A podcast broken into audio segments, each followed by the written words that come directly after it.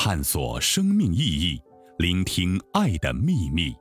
欢迎收听《爱之声》，播音张婉琪。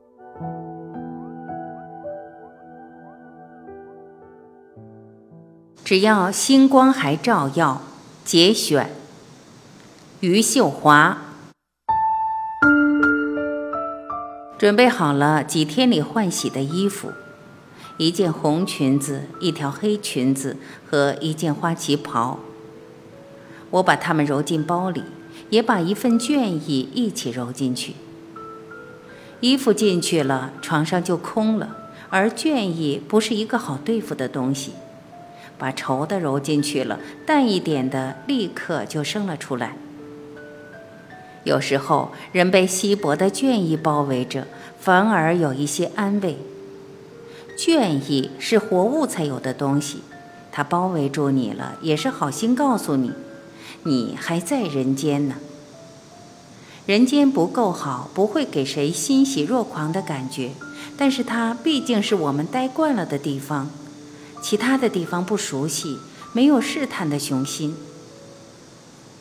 这三年，我过上了一段莫名其妙的日子。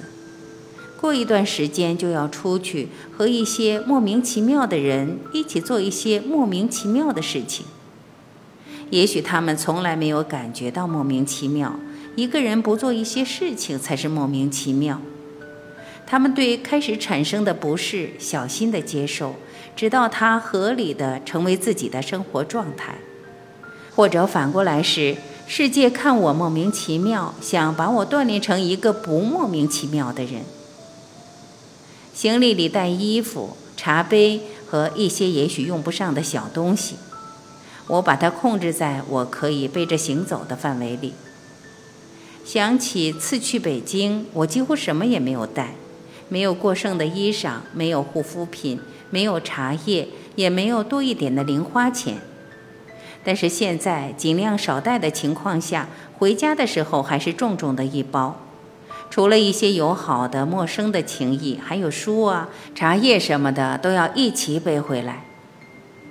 我的身体有时候好，有时候又不好。好的时候，我也乐意背多一些东西，不管是不是用得着。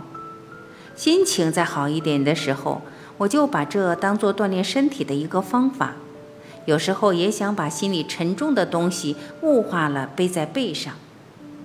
如果心里所有的重都可以物化了背起来，真是一件好事情。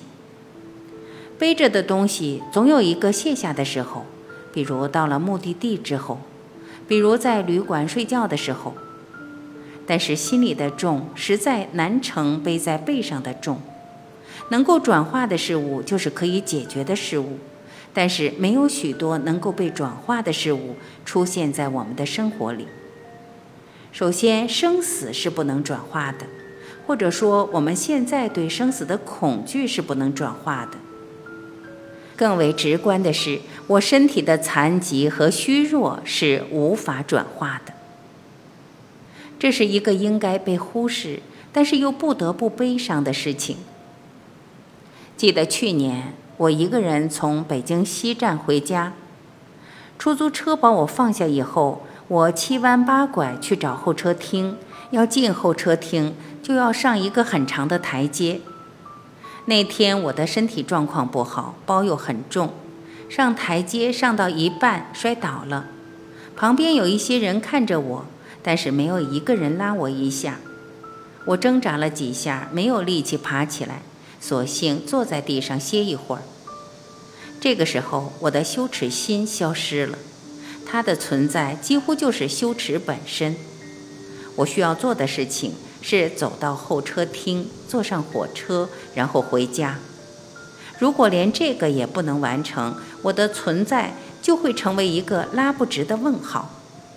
当然，这个问号偶尔能够被拉直，但是那么快它又会弯曲起来，在人世里跳跃着行走。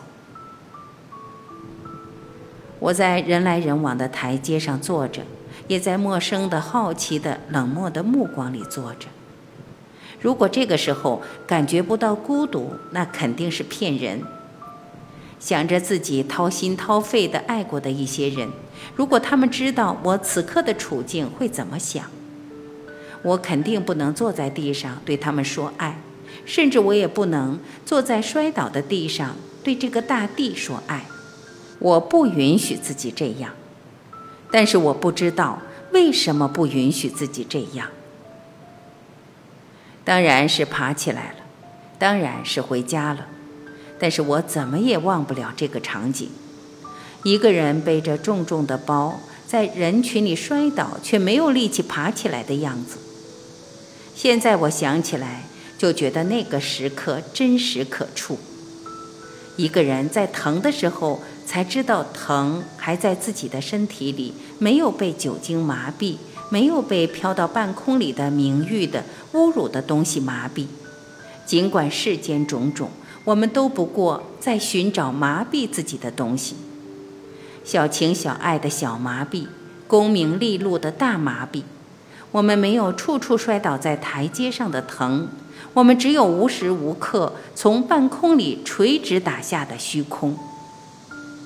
回想起来，这虚空从降临在身体里的那一刻开始，就伴随连绵不断的、层层加深的虚空而极尽了一生。从婚姻开始，两个互不相干的人莫名其妙地走在了一起，还有一纸不许随便离开的契约。我们以为两个人在一起就能够增加一倍对抗虚空的力气，从身体到灵魂，从肉体到精神，这是人出河后的期许。但是很快就发现，没有那么简单的事情。两个身体和灵魂之间有缝隙，发现缝隙的存在，就是怀疑开始的时候。怀疑是一种力量，让宇宙的运行都可以倒转。当然，缝隙不可避免的越来越大，最后终于崩塌。这些存在的、虚空的、看得见的、摸不着的，都被背进了包里。它们有等量的质地，等量的份额，在虚空和现实里自由切换。我试图把这几年经历的事情理清楚，给自己一个可以相信的交代，但是到现在我还是做不到，如同一个被洪水裹挟的人，不知道洪水是在把自己往哪一个方向带。然而再往前二十年。几乎以为无法改变的生活，清楚地看到是绝望把生活带进更深的绝望。什么都模糊了，绝望就异常清晰。当一个人没有力气对付绝望的时候，他就和绝望混为一团，在水里成为水，在泥里成为泥，在地狱成为鬼。当熟悉了绝望，绝望也是虚空的。偶尔奢望被偿还，但是看不到被偿还的途径。有时候感觉肉体也是虚空的，血和肉那么容易损伤，那么容易消失。两种都容易被损伤的事物里，是什么在如此积极地支配这一切呢？或者说，是什么支撑着把余秀华的名字？在人世里游荡了四十年，现在想来没有支撑，或者说支撑已经抽离了，没有一个信仰，一个可以得到安慰的东西，在生命的历程里劝告或者重组。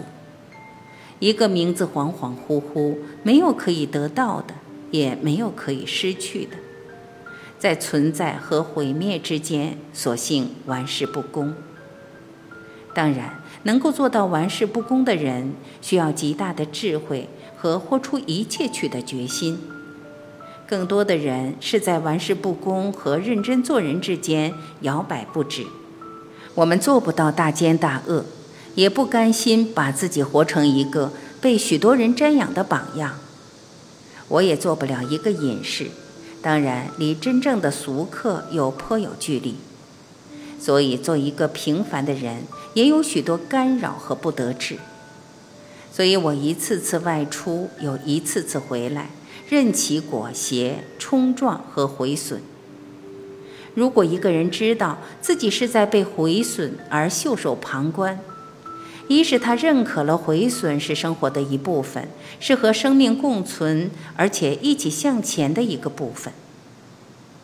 一个人的精神里至少有四分之一个孔乙己。我们常常嘲笑的东西，往往回过头来完成对我们自身的救赎。许多时候我们没有注意到。或者故意回避了这样的契机，但是它一定是存在的。是的，我带了几条裙子出门，但是难堪的是，我坐在那里，怎么样都无法把双脚合拢。疾病的存在也让我丧失了优雅。幸好，优雅不是一个人生活的重要部分，甚至不能成为一部分。它不过是一个女人绸缎式的哀愁里的一根丝线。基于随时被抽掉的这一根丝线，我常常让身体里四分之一的孔乙己变成二分之一的孔乙己。它让我在尘世里摇晃的身体有一个靠处，这个靠处是靠着地面的，几乎没有倒下去的可能。这真让我欢喜。到了火车上，孔乙己就规规矩矩地从身体里撤退，不留蛛丝马迹，等着下一次我对他的召唤。我一般把包放在地上，这样好拿。等下车的时候，就不需要别人帮忙，我把它从行李架上取下来了。我一直背着朋友送给我的一个包，从来不敢拖着拖箱出门。因为上下台阶的时候我没有办法拎，这是身体的局限。身体的局限就导致了生活方式的改变，或者不知不觉导致了思维方式的改变。这是我不能知道、无法辨别的，而且来路已短，我也无法从另外的路上试图重组和塑造。这就是人生的局限，是人生本质上的悲哀。一个人上路，生命里可以陪伴自己的人越来越少，亲人纷纷离世，让人在这样的悲伤里一直回不过神，只能身披悲伤，继续在人世里横冲直撞，完成我们没有完成的人生。火车从湖北荆门向四面八方奔走，像一个找不到方向的人。我跟着火车向四面八方奔走，是一个寻找方向的人，而方向也如同一次感人肺腑的开悟，迟迟不能到来。在火车上看风景是我坐火车多做的事情，有时候带上一本书也是没有心思看的，总是盯着窗外。尽管有几段路我已经走了无数遍，但是我还是会看它们。他们在短时间里基本没有什么变化，但是我还是想看他们。甚至在夜里，我也望着窗外，我想着在黑暗里可能一闪而过的奇异的风景或者灯火。我不知道这样的灯火能不能安慰我，但是我就那样等待着，像等着一道神谕。风景在风景里重复，可能产生新的风景。夜色在夜色里重复，可能等待的是一道神谕，一个奇迹。尽管像我这样的俗人无法等到它真正的出现。